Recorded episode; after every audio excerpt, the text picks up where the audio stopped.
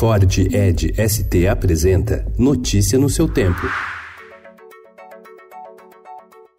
Olá, sejam todos muito bem-vindos. Hoje é quarta-feira, dia 16 de outubro de 2019. Eu sou o Cadu Cortez, ao meu lado, Alessandra Romano. E estes são os principais destaques do jornal Estado de São Paulo. A ação da Polícia Federal abre guerra entre a direção do PSL e Bolsonaro. Em resposta à operação que mirou o presidente da sigla, Luciano Bivar, partido ameaça bloquear projetos do governo no Congresso. Ontem, a liderança do PSL na Câmara tentou obstruir a votação da MP, que trata da reestruturação administrativa da Casa Civil e da Secretaria de Governo. Bivar é investigado pela Polícia Federal por suspeita de usar candidaturas femininas laranjas nas eleições de 2018 para desviar recursos do fundo eleitoral. Senado aprova pré-sal e destrava a reforma da Previdência.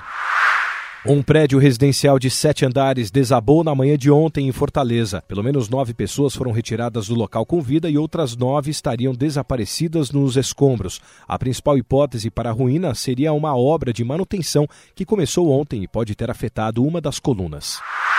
Para o presidente da Câmara, Rodrigo Maia, reforma administrativa pode sair antes da tributária.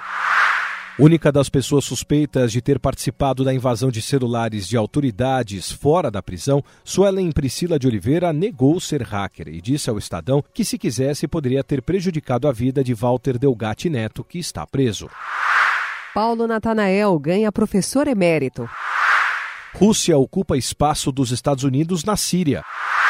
Tributo aos 90 anos. Estadão reproduz cena de Central do Brasil para que fãs enviem cartas à atriz Fernanda Montenegro. Watchmen versão 2019, inspirada em história em quadrinhos da DC Comics, série da HBO, traz Jeremy Irons como o vilão Ozymandias. Notícia no seu tempo. É um oferecimento de Ford Edge ST, o SUV que coloca performance na sua rotina até na hora de você se informar.